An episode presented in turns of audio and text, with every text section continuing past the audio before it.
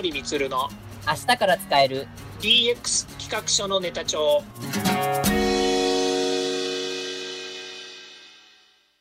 こんにちは。サートプロの近森充です。こんにちは。アシスタントの堀内隆です。この番組は IoT、AI の教育事業の専門家近森充が DX デジタルトランスフォーメーションについて実際の事例を交えながら DX とは何か DX でどんな未来ができるかをご紹介いたします。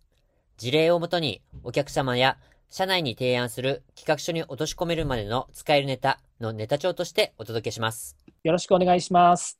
DX 企画書ネタ帳第71回目のテーマは DX 元年2年目になるか DX の行方ということで、えー、この DX 元年から2年目となるこの2022年 DX の行方はどうなるというところで近森さんにお話を伺いたいと思います。よろしくお願いします。はい。よろしくお願いいたします。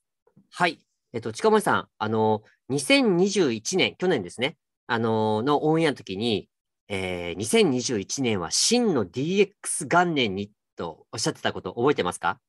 うん、言ったんですね、そんなことね。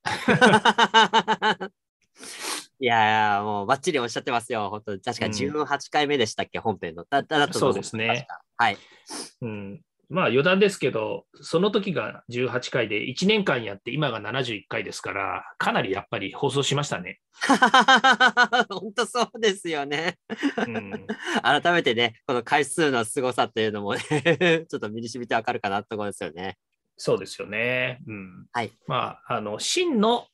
DX 元年っていう言い方、真のっていうのをつけたんですよね。真っていうのは、はい、まあ、えー、新しい方じゃないまっとうなの方の芯ですよね。はい。うん、で、本当の意味で去年はあの真の元年。で、これはまあデジタル庁が発足するからっていうね、まあ、そういったこともあって、真の DX 元年っていうふうに、まあ、この放送の中ではね、言ってたわけなんですけども、はい。社会全体で見ると、DX 自体はもうすごい、えー、もうテレビのね、えー、いろんな会社のコマーシャルもそうですし、まさかね、こんな会社が DX って言うのって思うような企業も DX っていう言葉を使ってアピールしてますよね。だからそういう意味では、ね、うん、あの真の DX 元年っていうのは、あのまあ、言えてみようかなというふうに思うんですけれども、まあ、誰しも、えー、取り組むべき課題として、もしくはそれに興味があるえー、人たち、まあみ、みんなですよね。みんなっていうのは世の中みんな、えー、興味のあるっていうところが、えー、この DX っていうものになってるのかなっていうふうに思いますよね。そうですね。で、あの、今年2022年は、まあ、その真の DX と、あの、書された2021年から2年目ということで、うん、まあ、いわゆる DX の、まあ、真の DX2 年目と、まあ、なるのかなと思うんですけど、じゃあ、うんこの2年目がどんな2年目になるかっていうところと、どんな2年目にしていかなきゃいけないかなったっていうところっていうのがあって、うんちょっとあの2年目っていうと、なんか、例えばよくあるのが3年計画とかってあって、うん、で、3年目の、3年の中で 2, 2年目となると、まあ、ちょっと変な例えですけど、サンドイッチに例えたら、まあ中身の2年目ということで、割と美味しい2年目になるのかなっていうふうに、まあ、楽観的に捉えることもできるかなと思うんですけど、うんまあ、一方で、まあ、2年目ってなると、よくあるのがこう2年目のジンクスとかってあって、1年目は割と進んだけど、2年目は進まないとか、みたいなことになってしまうのかっていうところ。うん。うん、まあ、そうですね。うん、どちらかになるのかなっていうところをちょっとね、あの、今年も、を占いつつ、ちょっとこれは、あの、実際の、まあ、データとかを見ながら、まあ、2年目どうして行った方が良いのかっていうところを詳しくお伺いしたいと思います。うん、そうですね。はい、去年、あの実はあのフルーツが挟まれてるサンドイッチがはや流行ったんですよね。ああ、そうでしたね。はいはいはいはい。うん、甘いんですよね。あの僕の子供大好きです。うん、スタンド。そう。私もね、あの中に入ってるね、メロンとかね、いちごとか、僕はあのフルーツがあのいっぱい入ってる方が好きなんですよ。ああ、わかります、わかります。で、なんせね、クリームが入ってるので甘いのでね、うん、うん、甘いんだよね。っていうことが言いたいんですけどね。うん、そう。甘いサンドイッチそうサンドイッチの美味しい2年目って言うけど、その中身が詰まってる分には美味しいのかもしれないんだけれども、甘いんだよね。全然進んでないよね、DX デジタル化ね。いたたたたたた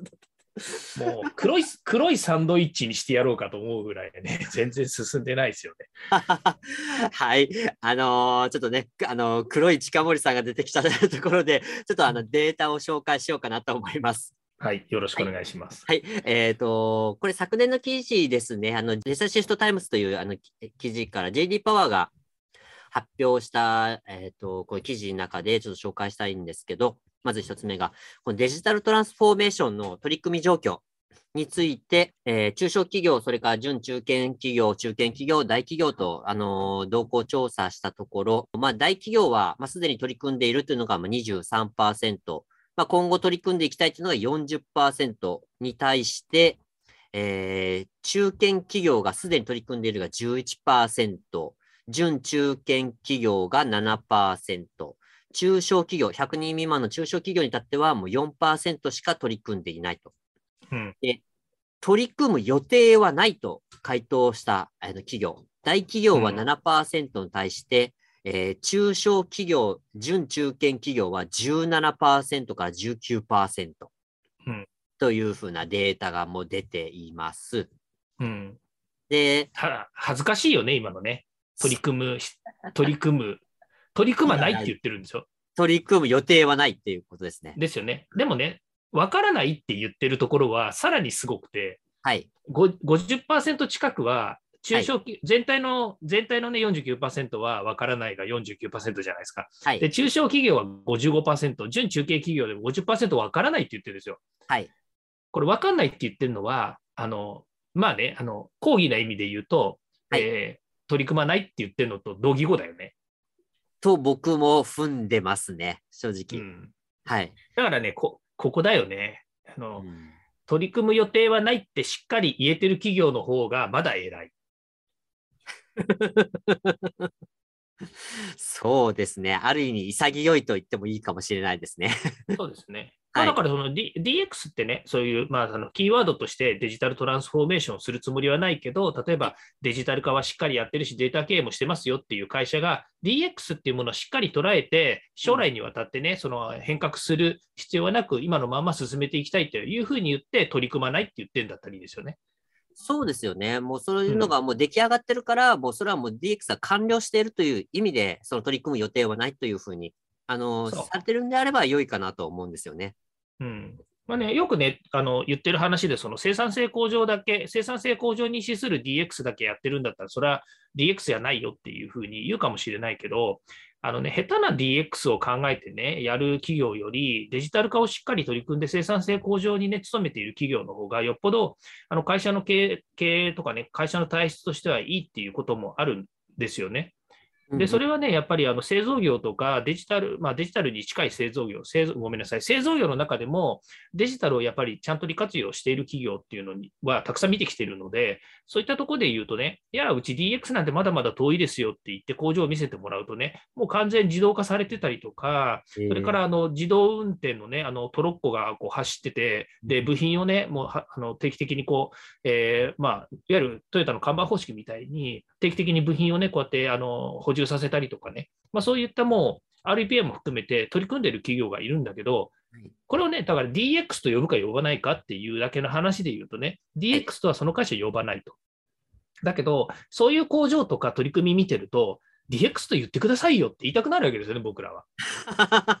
なるほど。うん、だってすごいあの先行って取り組んでるわけですよ。ね、そう最先端技術をふんだんに使ってますとは言わないかもしれないけれども、やっぱりね、自分たちがその、えー仕事をする上でね、改善したいと思うことについては、どんどんやっぱり改善提案していってるわけですよね。はい。うん、そういったところの姿勢だったり、あの活動っていうのは、本当に、まあ、企業としてね、えー DX と、ね、自分たちは評価しないかもしれないけれども、周りから見ると、あのやっぱり進んでいる企業なので、ぜひ言っていただきたい。で、そこが取り組む予定はないって言ってるんだったら、僕はあの将来は明るいなと思うんですよね。そうですね。本当に、うんあのーね、そういうところはもう完了できているんであれば、もう取り組むね、これ以上取り組む予定はないっていうのは、まあね、その、いわゆる経営指針としては当たり前のことかなと思うんですよね。うん。わからないって何よ、わからないって。DX 自体の言葉がわからないとかって言ってたらどうします？いやー、その可能性ありそうですよね。なんかこう、うん何をもってこのわからないというふうな回答されてるのかっていうところにもよると思うんですけど、質問の意味がわからないとか。あるでしょうね。か経営者がまだどう対処するのかって回答が出てないから、個人として、まあ、回答した人ね、ここで回答した人の個人としては、うんあの分からないっていうふうに答えてるかもしれないですしね。まあ、その可能性も高いですよね、おそらく。ううん。うんうんね、経営企画の広報が答えてて、でも、あの、社長はどう考えてるかわからないからわからないと答えておこうみたいな感じですよね。そうですね。うん。うんまあ、会社として公式なコメントとして出せないからっていうようなね、話なのかもしれないですよね。まあ、そうでしょうね。うん。まあ、そういっはいた感じで、まあ、その、まあ、取り組むという一向がないっていう企業の方が、まあ、あの、高いっていうのが出てます。まあ、大企業はそれでも、まあ、すでに取り組んでいくる、取り、今後取り組んでいきたいっていう方の方が高くなってきてるので、まあ、あの、この、は良いところかなというふうに考えます。うん、そうですね。じゃあ、あもう一つの、はい、どうぞどうぞ。もう一つちょっとデータがありまして、えっと、これは、えっと、帝国データバンクがこの12月に発表したデータなんですが、うん。DX 推進、あの、もうね、近森さんの、あの、このライフワークのテーマでもある、この DX 推進に向けた取り組みの内容として、アンケートこの結果が発表されてまして、例えば、えー大企業と中小企業、どれだけこう取り組んでいるのかっていうところで、例えば、この DX の取り組みであるデジタル技術を活用して商品、サービスを変革している企業はどれだけあるかっていうところが、まあ、1割にとどまるっていう見出しで出てまして、例えば、あの、オンライン会議のあの導入とか、ペーパーレス化に関しては、まあ、割と高い、えー数値を出していまして、まあ、大企業でも、まあ、7割近くから8割程度、まあ、中小企業でも、まあ、あの、58%、57%とかって出してまして、まあ、DX の初期段階っていうのは、まあ、中小企業も、まあ、それなりの、まあ、結果を出してるのかなっていうところなんですけど、まあ、あの、既存製品やサこサービスの高付加価値化とか、えーそれから新規製品やサービス創出に関しては、もう1割程度にしか満たないという、あの、いわゆる本格的な DX の取り組みについては、ちょっとまだまだというところ、これはもう DX、うんえーごめんなさい、えっ、と、大企業、中小企業ともに、ちょっとまだまだ課題となっているんではないかなというところですね。うん。うん。まあ、あとは、この企業規模によって、この DX 推進に対するこの村というのがすごい出ていまして、まあ、まあ、一番こう差が激しいのはやっぱテレワークの導入。大企業はもう、もう6割近くあの導入しているのに対して、中小企業はまあ4割満たないうん。とかですね。あとは業務の自動化に関しても、えー大企業は2割あの出ているのに対して、中小企業はわずか5%という結果が出ています。うん。このね、アンケートのはい結果のね、冒頭のところの言い方を見るとね、はい DX およびデジタル化など DX 推進に向けた取り組みを実施している企業は81%っていうふうに書いてあるんですよね。はいだ。から、取り組んでないわけでは全然ないわけですよね。そうですね。うん、で、取り組んでる企業でその具体的な内容はっていうと、オンライン会議設備の導入とかね、ペーパーレス化っていうふうに書いてあるんですよね。はい。で、これね、DX っていう話であの導入されているんですよね。本格的な DX の取り組みは約1割にとどまるって書いてあるので、ええこれ読み違えるとね、勘違いするかなというふうに思うので、まあ私なりに思うとね、そのデジタル化に関して言うと、取り組んでいる企業はやっぱり81%、その中で、えー具体的に DX っていうものをやってる企業は1%です、あ10%ですね。と1割ですね。っていうふうに言ってるわけですよね。はい。うん、でね、あの、もうこれ、あの、この2年間に関して言うと、もうコロナっていうね、あの、新型コロナウイルス感染症が出てきたおかげでね、まあ、いろんなことで、えー取り組みをね、進めなきゃいけなかったっていうね、もう行きがかり上、やらなきゃしょうがなかったっていう状況があったわけですよね。はい。まあ、その中で、まあ、全然ね、あの、やれてない企業っていうのもあるんですけれども、まあ、逆に言うとね、81%の企業がデジタル化に取り組んできたっていうふうに、これ、ここだけ見るとね、はいすごい進んだなと思いますよね。まあそうですよね。確かに。うん、DX は10%かもしれないけれども、デジタル化に関しては81%、まあ、約82%が取り組んでるって考えるとうん、これ、本当2年目、ね、もう DX が、真の DX 元年の1年目が去年あってね、はい。で、そこで取ったデータが81%がデジタル化についてはやっていますって言ってたら、これ成功って言えないですかね。ああ、デジタル化についてはそうですよね。すごく成功してるのかなっていうふうに思いますよね。うん。あの DX ってね、あのやっぱり、まあこう言い方の問題なのかもしれないんですけどね、これあの、まあ、ある意味で言うと、ものすごく大命題に掲げてる、なんていうんですかね、うんとこれから先、こうなんなきゃまずいですよねっていうお題目みたいなもんですよね。ああ、確かに。うん、で、その第一歩として、まずアナログをデジタルに変えましょうっていうね、デジタイゼーションっていうのがあったわけですよね。うん、で、そのデジタイゼーションを進めるために、アナログをデジタルにする。で、そこで必要な設備だったりとか、機材を変えたりとかね、またはデータを取っていくっていう社員の意識の、へまあ、意識を変えたりとか、から、え教育をやりましょうって話は散々してきたわけですけれども。うん、で、それがね、まあ、形としては81%の人たちがあのしっかりとできて、しっかりとっていうかどうかわかんないんだけども、できてますっていうふうに答えてるっていうことは、僕はこれは成功してると見て間違いないんじゃないかな。あまあ、成功してるって言ってるのは何をもって成功してるかっていうと、その数字だけ見ると80%の人ができてるっつってんだから、ある程度進んだんじゃないかなっていうふうには思ってるんですよね。そうですね。うんでただし、DX っていうふうに今度ね、DX になると、まあ、い1割にとどまっていますと言っているので、うん DX のハードルはやっぱりまだ高いんだろうなと。うーん、そうです企業,、ね。うんまあ企業がね、企業が DX ってしっかりやってますよって言うには、まだ時間がかかるんだろうなというふうに思うんですよね。うんでね、それに関して言うと、えー、と先日、えー荒瀬さんね、デジタルはいトランスフォーメーション研究所の荒瀬さんと対談したじゃないですか。はい。うん、その時に荒瀬さんともお話ししたあのお話の中でね、荒荒瀬さんがいい言葉を言ってたんですよね。そのつなぎ DX っていう言い方をしてたんですよ。ああ、おっしゃってましたね。はい。うん、でそれはやっぱりデジタル化するっていうことに関しては、もう現時点ね、いろんなやり方がありますということで、企業も取り組みやすいです、デジタル化しました。だけども、その企業がそのデジタルをどうやって利活用して、さらに会社の文化やいろんな仕組みっていうのをね、まあ、ガラリと変えたりとか、もしくはもう今あるものを全部捨てて新しく構築していくっていうことをすると言ったときに、やっぱりどうしても時間がかかりますと。それは1年かもしれないし、2年かもしれないし、5年かかるかもしれないし、10年かかるかもしれないと。だけど、DX に最終的に、えー DX を、まあ、に取り組んで、DX を進めていかないと、企業としては、まあ、やばい状態になりますよと。だから、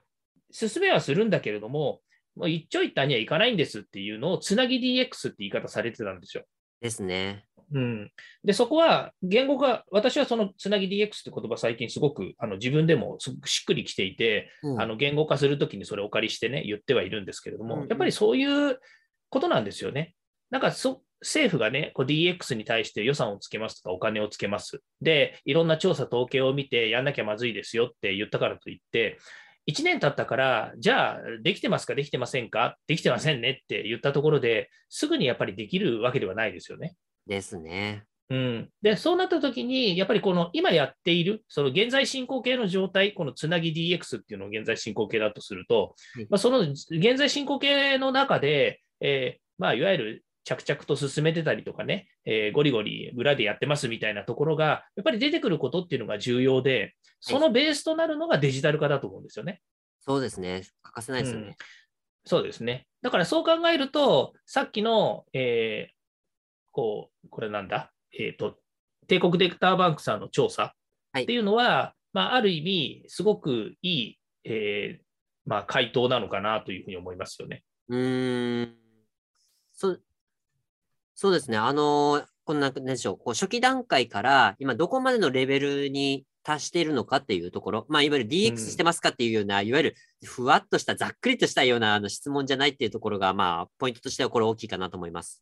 うん、そうですね。で、まあ、ここでもやもやするのは、あの言葉尻だけの話でいくとね、DX の初期段階って言っているのは、そのデジタル3兄弟ってね、デジタイゼーション、デジタライゼーション、デジタルトランスフォーメーションっていうね、まあ、そういった流れがありますよっていう中での DX の初期段階だっていうんだったらいいんだけど、うん、言葉尻のあれなんだけどね、ペーパーレス化とかオンライン会議設備導入っていうのがね、DX なのっていうふうに言うと、ね、専門家やね、有識者の間では、それは DX じゃないでしょって、皆さん言いたくなるんですよね。はい。そうそう。だけど、さっき言った、その、えー、DX 全体、まあ、デジタアナログからアナログからデジタルになって、つなぎ DX を経た後 DX、真の DX になるっていうふうに考えるストーリーがあるんだとすれば、この DX の初期段階っていうのは、ものすごく大切な要素なんですよね。本当に第一歩ですからね、本当に。うん、そうそうそうそう。オンライン会議さえね、導入できなくて、例えばあのお客様との、ね、打ち合わせもできませんっていうね、会社があったときに、その機械損失を考えたら、オンライン会議バンバンね、あのえ、導入して、お客様との会会議をね、全部オンライン会議にしたとしても、やっぱり会社のね、会社を止まらせないとかね、あのそういったデジタルシフトをしていく、それからペーパーレス化も一緒ですよね。はい、在宅ではテレワークだっていうのをやるときに、このペーパーレスを進めない限り、やっぱりうまく進まないですよね。会社に出てきてハンコ押すとかね、あの請求書をね、作って会社から郵送しなければいけないなんていうのを毎回繰り返しているぐらいだったら、まあ、全部ね、えー、ペーパーレスでできるように、あ、これお客様との関係があるのでできない可能性もあるんだけれども、はい、例えば自分たちのパートナーとかね、内部的なものはペーパーレスにすることはいくらでもできるわけですよ。ですね。うん、でそういったものをね、進めることが、その将来の DX の第一歩なんだっていうふうに捉えている企業、はい、うん、で、さっきの JD パワーさんの話のね、えーと、DX をやらない、やるっていうところにしっかり答えていく、言っている企業の中で、はい、うちの会社は DX の初期段階としてオンライン会議導入します、ペーパーレスもやりますっていうのを、まず皮切りにいろんなことをこれから進めていく、初期段階第一歩だよって言えてたら、すごくあの素晴らしいことだと思うんですよね。うん、そうですよね。うん。うんうんこれも含めて、まあ、すでに取り組んでいるっていうふうに、あの、まあ、認識されて、まあ、答えていらっしゃるんであれば、まあ、それはそれで僕はもう十分にありかなと思いますね。そうですね。まあ、要は、そういうふうに思って、会社がもう動けてる企業はほっといてもいいでしょう。うんですね。うん。まあ、問題は、わからないって答えた企業ですよね。うん。どっちかっつうと。この分からないっていうのは、正直、ちょっとあれですよね。その、まず、まあ、広報が答えたとしたら、その、まず意思疎通ができていないっていうところ、意向がちゃんと伝わっていないっていうところとか、うん、まあ、それから、まあ、そもそもその、もう、あの、経営者が、あの、もう、するかどうか分かんないとかって言っているとかっていうのって、うーん、というところですよね、正直なところ。そうですね。うん。まあ、なので、まあ、このあたりは、当にちょっとで、あの、い、実はこのね、取り組まなければいけないという状況が近づいているということを実は知らないという経営者も多いんではないかということで、うん、ちょっと今回はですね、あの、今年、この2022年にやってくる、必ずやってくる動向をちょっと2つちょっと紹介したいと思います。はい。はい。まず1つ目は IT 環境の変化です。で、まあ、IT 環境の変化は、いろいろある中でも、えー、一番大きいのは、このインターネットエクスプローラー11のサポート終了ですね。うん、2022年、この今年6月16日、日本時間の2022年6月16日に、インターネットエクスプローラーのサポートを終了すると、えー、マイクロソフトは発表しています。で、うんえっ、ー、と、まあ、このインターネットエクスプローラー、まあね、本当にもうインターネットの初期の頃からもうおなじみになってる、あのね、人たちも多いんじゃないかなというところなんですけど、まあ、実際他のブラウザが出る中でも、例えば、まだ例えば、あの、なんか在庫管理とか、勤怠管理とか、それから顧客管理とかで、まあ IE しか動きませんよとか、IE でずっと使ってきてから使っていますよとかっていう、あの、企業さん結構まだまだいらっしゃるんじゃないかなと思います。うん、で、ここ、ただ、それまではずっと、まあ、マイクロソフトがこのインターネットエクスプローラー、まあ、今はね、マイクロソフトエッジっていうのはずっと出してて、まあ、そっちは推奨をしていたんですけど、サポートは、インターネットエクスプローラーのサポートはまだ続いてたんですよね。うんうん。まあ、なんかしあったときに、まあ、なんか修正の、まあ、バッチって言いますか、その修正プログラムをなんか出したりとか更新したりとかっていうのがあったと思うんですけど、まあ、それをサポートを終了するということで、まあ、すぐにインターネットエクスプローラー自体が使えなくなるかっていうとそうじゃないんですけど、うん、あの、何かしら、例えばウイルスとかなんか出てきましたよとか、なんかシステムがおかしくなりましたよとかって言っても、マイクロソフト社は知りませんよっていうふうにもう宣言してるんですよね。うん。うん。そうですね。まあ、この話だけ捉えてみると、結構ね、大きな話題なんですよね。マイクロソまあ、マイクロソフトに限らず、こういったその OS ベンダーさんとかね、はい、こういうシステムベンダーさんっていうのは、やっぱりこう自分たちの成長の、彼らの、彼らにとってね、成長のためだったりとか、それからもっと言うと外的な要因もあるわけですよね。あの CPU とかね、コンピューターの性能が高くなるおかげで、やっぱりブラウザーに求められる役割だとか、それからブラウザーをもっと、えー、なんでしょうね、その使いやすくするとかっていうことで、どんどんやっぱりこう新しくしているわけですね。新しい技術やそういったテクノロジーを使っているっていうこともありますよね。はい、だから、マイクロソフトにしたって、これはもうあの会社としてこのままインターネットエクスプローラー11を使って、えー、サポートしていくっていうのは、まあ、ある意味不利益になる可能性があるわけですよね。ですね。うんまあ、なんでかというと、マイクロソフトエッジに移動し、まあ、移行して、まあ、それをね、どんどん使ってほしいっていうようなことがあるんだとすれば、まあ、エクスプローラーはどんどんやめたい。で、サポートも2022年の6月までやったんだから、もういいでしょっていう話なわけですよね。ですね。うん、ところがね、これ、あのそかことはそんな簡単じゃないわけですよ。さっきね、堀内さんお話あったように、はい、えっ、ー、と、この、まだね、SARS で使ってる SARS、SAAS、SARS ね。で、はい、使っているアプリケーションは、IE がダメなら、例えばサファリとか Chrome とかっていう別のものでもね、使えるように、まあ、していくっていう方向があったから、この移行期間のサポート終了期間までの間に、あのいろんなブラウザーでやっぱり使えるようにっていうことが進んできてるんですよね、多くのアプリケーションの場合。はい、ところが、もうこのマイクロソフトの IE じゃないと、インターネットエクスプローラーじゃないと動かないっていうようなシステム、うん、結構あるんですよね。ありますよね。特にね、このいわゆる SARS アプリケーションではない、いわゆる生産設備にくっついているような個別に作られたアプリケーションとか、企業が独自に作ったカスタマイズしているアプリケーションなんていうのは、まあ、それを作るときにかなりな投資をしているので、また新たにこういう大きな、ね、流れが来て、作り変えるとか回収するっていうのはもうできないっていうのもあるわけですよ。それはすごく聞きますね。うん、でそうするとね、Windows の今10とかね、え言っている話ではなく、Windows の8とかね、Windows 7とかで、まだコンピューターね、動くからつって動かしながら、スタンドアローンで使ってる会社もあったりするんですよね。うん。うんまあ、そうじゃないとだって動かないんだから。はい。うん、で、そのと今はね、あの結構サブスクリプションとかね、その買い替えモデルとかっていうふうにあるかもしれないけど、その当時は全部コンピューター買ったりとか、アプリケーションもね、買い上げて、自分たちでメンテナンスしてるっていう企業は、スタンドアローンで動かしてる以上、別に外とつながってないわけだから、使えるだけ使い倒そうって思ってるわけですよね。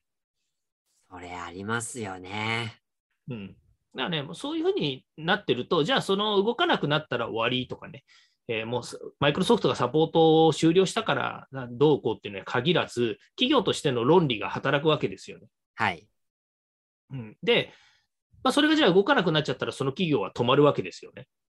なっちゃいますよね。はい。うん、だそこは本末転倒なんですね。でね、ここでねあの、私がすごく言いたいことがあるんだけど、はい、それは、えー、例えばその、えーと、インターネットエクスプローラーが終了します。まあ、例えば IE, あの IE から Edge になるとかね、それから OS をどんどん更新しなくちゃいけないとかね、セキュリティ上問題になるとかって言って、あの OS アップデートしてるじゃないですか。で、オフィスでね、コンピューターを使ってる多くのユーザーは、そういうことに慣れっこなんですよ。あー、うん、なるほど、なるほど、うんうんうん。だってそうじゃないと、大変なことが起こるって分かってるわけですよ。はいはいはいはい。だけど、多くのユーザーは、ユーザーでしかないんですよ。はい。うん、だから、ここで言うね、あの、OS アップデートします、アプリケーションアップデートします。で、その上で動く、例えばアプリケーションを使っているような人たち、例えばオフィスソフトを使っている私たちなんかもそうですけれども、あんまりね、困ってないんですよね。ああ、まあ、いつの間にか更新されてる。まあまあ、たまにね、そうそう Windows のしでユーザーさんはね、こうあの、更新プログラムがいきなりは始まって、ああ、もうまたかよとかってなってる人たちはいらっしゃいますけど、まあ、受け身ですもんね、基本的には。そうです、そうです。うん。だから、あんまりね、考えなくていいんですよ。うんうん。ある意味ね。うん、で、一番問題は、先ほど言ったように、その、えーなんでしょうね、この更新、この更新とかマイクロソフトのサポートがなくなることによって多大な投資をしなくてはいけない企業なんですよね。はあはあはうん、で、さっき言ったような個別に作ったシステムとかアプリケーションとかプログラムを持っている会社、もしくは生産設備を持っている会社っていうのが、このことによって会社が止まってしまいますよって言ったときに、ここにね、どれだけの多くの問題が発生するのかっていうことを気づかないっていう会社があるわけですよね。あで、やばいのはそこなんですよ。今回のテーマは来週の本編に続きます。来週の本編のオンエアもお楽しみに。では、そろそろエンディングの時間になりました。